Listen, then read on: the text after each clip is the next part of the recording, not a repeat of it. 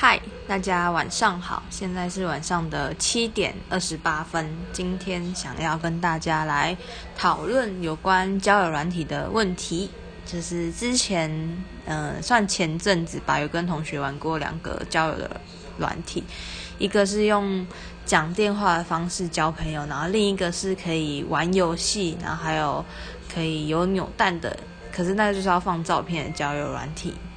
然后想要跟大家讨论说，如果玩交友软体的话，你会不会怕朋友知道？或者是如果对方有男女朋友的话，你会让你觉得他可以玩交友软体交朋友吗？因为我我那时候一起玩的同学，算是怕比较怕被熟人知道自己有玩交友软体，所以就很好奇别人嗯大家的想法。对，因为我觉得。其实玩交友软体是没有错，只要是正当的行为，我觉得都可以。对，然后总瓜这在玩交友软体的话的人是上面，我把它分成三三种人。对，第一种可能就是真的有一大段空闲的时间可以聊天，太无聊找上去找人聊聊天。再第二种就是真的想要找另一半的人。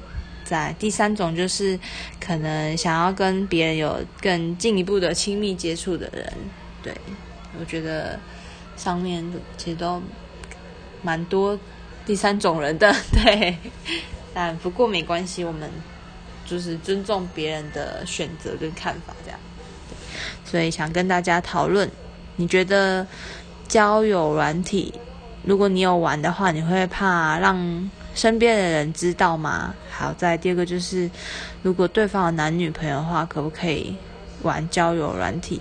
对，是是我的话，会觉得对方如果有男女朋友，不要玩交友软体比较好啦，因为怕对方的另一半觉得心里不舒服。这样对，再想要再分享一下使用这个城市到现在的心情。我觉得这里算是。一股清流，对，这也不是交友软体，比较像是一个私人的广播电台。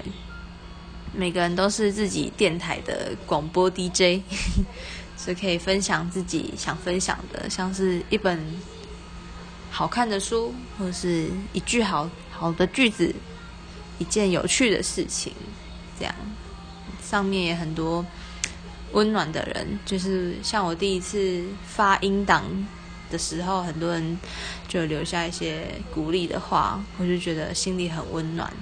虽然大家可能都素昧平生，没有见过对方，也不知道对方是长圆的扁的，但那个善良的心都是一样的，就是给人家鼓励都是不吝啬的鼓励大家。